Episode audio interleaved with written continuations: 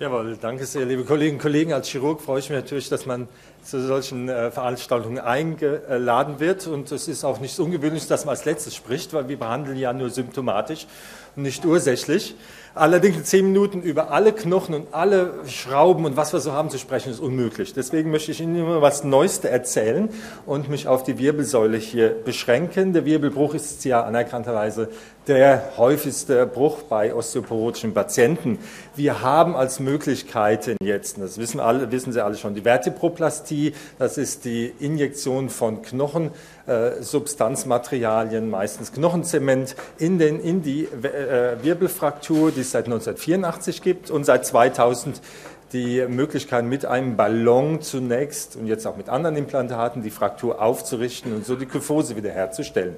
Wenn das ganz nicht frakturiert äh, äh, funktioniert oder wir haben neurologische Ausfälle, können wir natürlich auch offen operieren mit Dekompression, Schrauben, die wir meistens auch einzementieren müssen, weil es ja ein ganz weicher Knochen ist.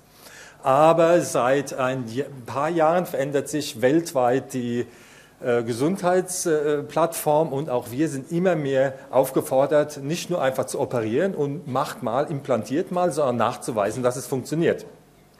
Und da gibt es doch jetzt seit einem Jahr auf dem Gebiet ganz interessante Veränderungen. Ähm, und äh, wir müssen jetzt auch, was die Internisten immer schon hatten, nachweisen, dass die Therapie funktioniert. Durch prospektive, randomisierte Studien, nicht einfach nur Verlaufskontrollen. In der Wirbelsäulenchirurgie gibt es praktisch nichts, was evidence-based ist. Und jetzt die ersten evidence-based chirurgischen Studien kommen jetzt raus, äh, womit wir natürlich für positiver und auch für negativer mit äh, zu kämpfen haben. Die erste größere, die jetzt auch mit 200 Patienten nachuntersuchen, ein Jahr in Lancet gerade eingereicht wurde und jetzt aber schon die erste Ergebnisse 2007 äh, rausgekommen sind, eine Vertebroplastie versus die konservative Therapie, die zeigt Ihnen einen signifikanten Unterschied. Nach einem Tag ist die Operation besser. Hätte man nicht so gedacht, ja. Und nach zwei Wochen auch noch hinsichtlich der Medikation und so weiter. Die Einjahresergebnisse weiß ich hier noch nicht.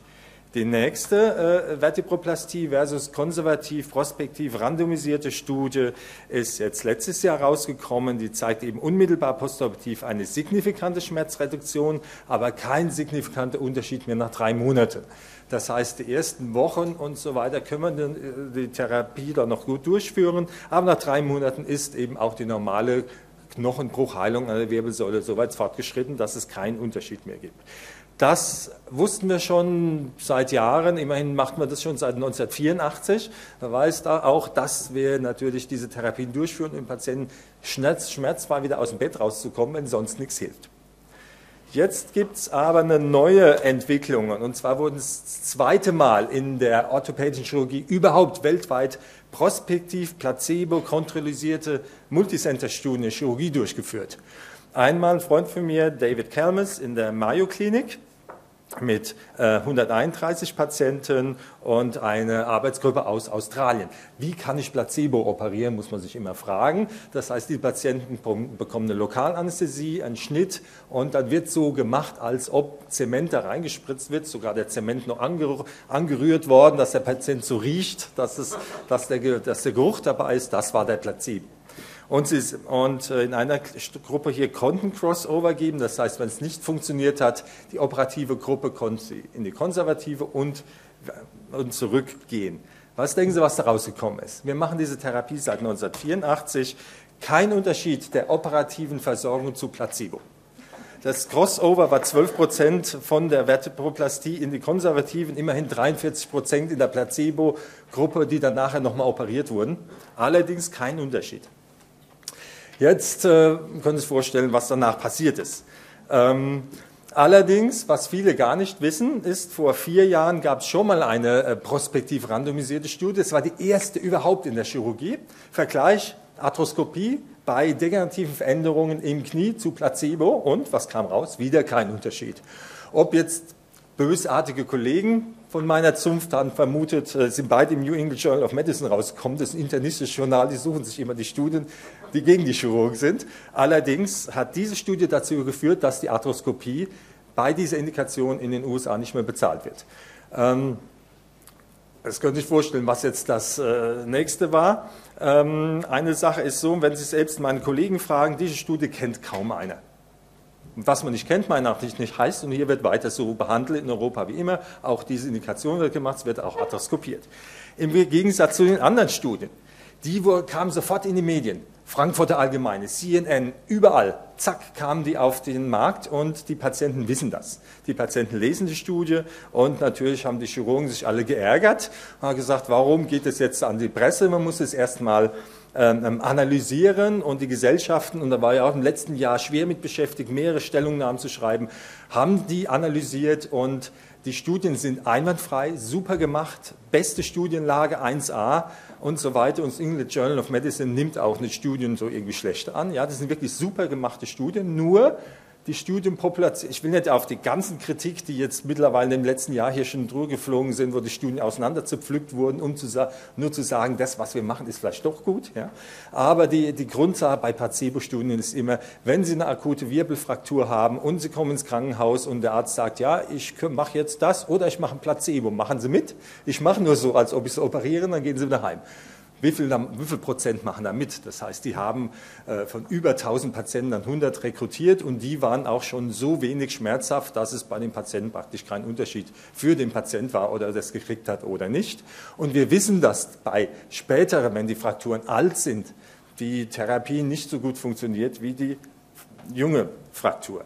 Allerdings, die Patienten wissen das nicht und was jetzt noch schlimmer ist, die Politiker wissen das nicht. Und selbst Obama hat dazu eine Stellungnahme genommen, zu diesen Studien, was das erste Mal überhaupt in der Chirurgie gewesen ist, dass ein Präsident hierzu eine Stellungnahme gibt. Und er hat gesagt eben, es gibt ganz viele, ganz viele Behandlungen, die überhaupt zu nichts helfen.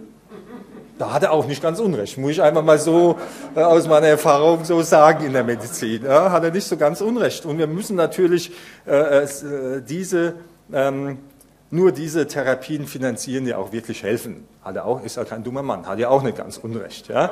Also, so weit ging es schon. Das ging bis dahin. Diese Studien gingen bis dahin. Und der, die Auswirkung war etwas Positives für uns alle, auch für die Internisten, auch für die Forscher, dass der amerikanische Kongress jetzt eine Milliarde Dollar bewilligt hat für Effektivitätsstudien, um zu nachweisen, auch in der Chirurgie ist es überhaupt effektiv, was wir da machen, bevor es verkauft wird, bevor das seit 20 Jahren gemacht wird. Ja, ist es überhaupt effektiv? Und wir haben jetzt gerade eine Studie auch laufen, die darüber finanziert wird. Also man kann jetzt als äh, Arbeitsgruppe da hingehen und bekommt für Effektivitätsstudien sogar Geld, was für uns positiv ist. Auch wir Europäer bekommen Geld. Aber die Vergütung der Ballonkopfplastie und der Vertebroplastie ist in den USA maximal zurückgegangen und hier in Österreich ist es so, dass die Vertebroplastie letztes Jahr nicht bezahlt wurde die Ballonkopfplastie mit mehr als 6000 Punkten bezahlt wurde, also so. Und äh, Österreich weiß es nicht genau, was sie machen. Sie haben sich so, die Vertebroplastie etwas, wird jetzt etwas bezahlt, die Ballonkopfplastie wird immer noch vier, fünfmal so hoch gezahlt. Ähm, ähm, das wird noch diskutiert, was dann hier passieren wird. Ähm, die amerikanischen Wirbelsäulengesellschaften haben an die, haben an die ähm, also die Krankenkassen in den USA eine Stellungnahme, und das sind alle dabei, die, äh, Sie sehen hier, diese äh, Rang und Namen haben, haben eben Recommendation, Empfehlung abgegeben, dass diese minimalinvasive Therapien sowohl bei Osteoporose als auch bei Tumor weiterhin ihren Stellenwert haben. Die Datenlage ist sonst auch gut, nur gegen Placebo halt schlecht. Ja? Aber äh, es gibt ganz viele Gründe und es gibt auch ganz viele Papers wieder, wo die Gründe drinstehen. Allerdings, Konsens ist, dass die bezahlt werden sollen bei Tumor und bei Osteoporose. Aber sehen Sie den, versuche ich, versuch ich jetzt hier mal mit dem Handgelenk. Ah, so, sehen Sie, gut. Also, hier, No Added Value, das heißt, die Ballonkyphoplastie äh, über der äh, Vertebroplastie hat keine zusätzliche Verbesserung sind genau beide gleich einzuordnen und sollten gleich bezahlt werden und nicht 6000 Punkte die eine und 0 Punkte die andere. Diese Stellungnahme ist ganz klar rausgekommen. Bis die hier rüber schwappt in, äh, nach, äh, nach, Europa und dann nach Österreich, wird ein bisschen Zeit äh, dauern. In der Zeit verlieren natürlich, verliert auch unser Gesundheitssystem Geld, weil diese eine Therapie komplett überbezahlt wird und die andere unterbezahlt oder gar nicht. Auch die Wall Street hat reagiert. Und das ist auch das erste Mal, dass die Wall Street auf, auf, auf prospektiv randomisierte internistische Studien reagiert hat. Orthovita ist ein, äh, ein neu nicht toxischer äh, PMMA-Ersatz, der gerade auf den Markt gekommen ist. Es sind gleich mal die Shares, die Anteile runtergegangen. Und auch Medtronic, der die Firma Küfe und die Ballonkyphoplastie vertreibt, äh, vertreibt hat enttäuschende halbes Jahr Ergebnisse gezeigt. Das ist Medtronic ist der weltgrößte äh, Implantatehersteller für Wirbelsäule und wenn die sagen, das ist eine Täuschung, ist es komplettes Desaster für die. Und äh, der CEO hat eben noch gemeint, dass diese Artikel dazu geführt haben, dass beide Therapien jetzt nicht mehr durchgeführt werden, Vertebro und Kyphoplastie. Damit haben wir jetzt zu kämpfen und müssen uns Lösungsvorschläge überlegen, die auch die Gesellschaften, wir haben uns da lange beraten und was, was ist auch als schon alles äh, geschrieben und Stellungnahmen gemacht, da müssen wir als wirklich jetzt, wir hätten es schon immer machen müssen, aber man muss es jetzt umso mehr, wo man jetzt so einen Druck kriegt von der Politik, von der Abrechnung, von allen Seiten, darauf konzentrieren, was wirklich eine Weiterentwicklung darstellt. Und wo wir zusätzlich nicht irgendwas mehr kaputt machen oder den Patienten mehr schädigen, dass er hinterher schlimmer ist als vorher durch unsere Therapien. Und neue Systeme entwickeln, die Sicherheit der Anwendung äh, äh, äh, weiter fördern, weil natürlich, wenn jetzt irgendwas passiert, ein Patient stirbt mit einer Lungenembolie nach Zement, Einspritzung, äh, was vor fünf Jahren noch passiert ist, ist jetzt natürlich ganz schwer zu argumentieren, wo dann der die Studie rausholt, der Rechtssaal und sagt, es funktioniert doch eh nicht, warum haben Sie es denn gemacht? Und der Patient ist gestorben. Also da muss man jetzt wirklich aufpassen und neues, ganz sichere äh, Systeme äh, kopieren und äh, verbessern, nicht nur die alten kopieren. Und wir müssen natürlich die Behandlungs Behandlungsrichtlinien erstellen, was wir immer schon gemacht haben, aber auch adaptieren.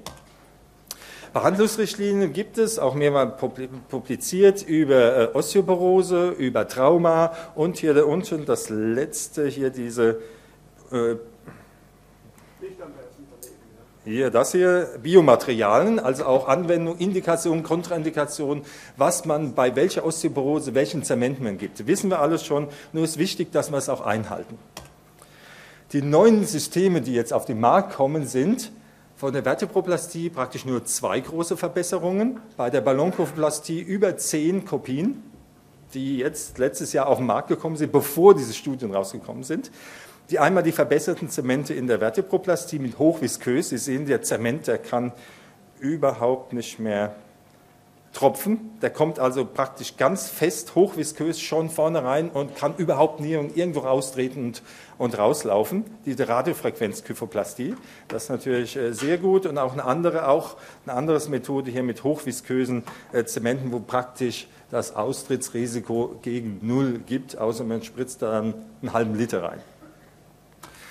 Das Zweite ist, dass wir nun die Viskosität intraoperativ an der Spritze überwachen können, und zwar hier mit einer direkten äh, äh, elektrokonduktiven Messung des Zementes, um zu sehen, wann der Zement die optimale äh, Viskosität hat, um die einzuspritzen, und zusätzlich noch hier äh, rechts ähm, Möglichkeit haben, mit einer gleichzeitigen Aspiration des Tumormateriales oder auch des äh, Knochenmarks im Wirbel die Zementverteilung. Hier sehen mit Aspiration, rechts mit Aspiration und hier ohne Aspiration viel besser zu, äh, hinzubekommen und die Embolierate durch ausgeschwemmtem Material praktisch äh, gegen äh, Null gehen zu lassen. Also diese neuen Entwicklungen haben wir jetzt auch schon in der klinischen Anwendung.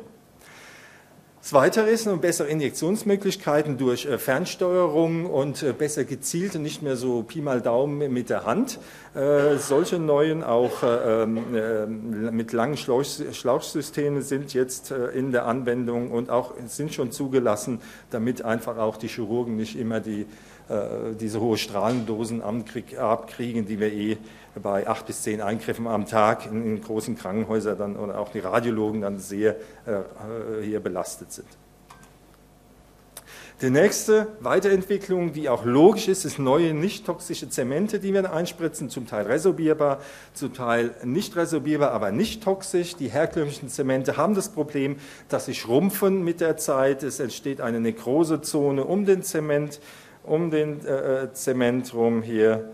Ja, das, in der großen Zone um den Zement rum. Äh, wir haben Fremdkörperreaktionen zu Barium und die Zemente sind auch so steif, dass wir, dass wir vor allem, wenn wir jetzt ein Ballonkyphoplastie hier eingeben, hier, hier vorne und hier hinten den Wirbel entlasten und jetzt nach sechs, sieben Jahresergebnissen wissen, dass der ganze Knochen um eine Ballonkyphoplastie sich abbaut, zusammenrutscht und die Kyphose wieder so entsteht wie vorher, weil einfach zu viel Zement eingegeben wurde ist und der Knochen entlastet, entlastet der Knochen nach dem Wolfschen Gesetz, resorbiert sich und wird nicht wieder neu aufgebaut. Also auch hier neue Veränderungen. Bei der Kyphoplastie muss man sagen, dass natürlich auch die Kyphoplastie die Ausrittskomplikationen ähm, äh, hat. Was früher gesagt hat, ist viel weniger, es sind Komplikationen. Die Hauptkomplikationen sind aber aufgrund der Eingabe von zu viel Zement praktisch in den Wirbelkörper durch Auflösen des Wirbelkörpers um den Zement herum, Dislokationen von dem Zement nach vorne, ähm, gut, das ist normal Ausdruck, oder hier komplette Auflösung des Wirbelkörpers mit Zusammenbruch um den Zement herum. Diese ersten Fehler, die jetzt bis 2005, 2006 aufgetreten haben, können wir jetzt vermeiden, indem wir neue Systeme und nicht mehr die Ballons hier verwenden, äh, die trotzdem aber noch eine Aufrichtung hier erlauben. Es gibt einerseits diese Kopien des Ballons, die aber genauso den Knochen zerstören, den schon vorgeschädigten Knochen einfach weiter zerstören.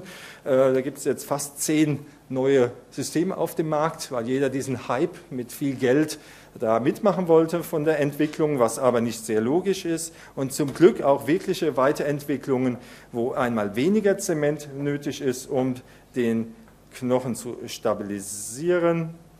Ähm, und wo hier Implantate eingelegt werden, die den Knochen hier vielleicht ein bisschen weniger, hier praktisch nicht und hier auch gar nicht zerstören. Äh, hier ist zum Beispiel ein Peak-Implantat, das in den Knochen eingedreht wird und zu keiner äh, Verdrängung des Knochens, weiteren Schädigung des Knochens führt äh, und wo dann nur praktisch LBK 5 mit 1 Milliliter Zement was für Zement auch immer hier äh, stabilisiert werden können. Und wir eben hoffen, dass diese Implantate die äh, Langzeitwirkung von der Ballonkyphoplastie eben dann äh, äh, verbessern oder die, die Negativa hier dann nachher verbessern.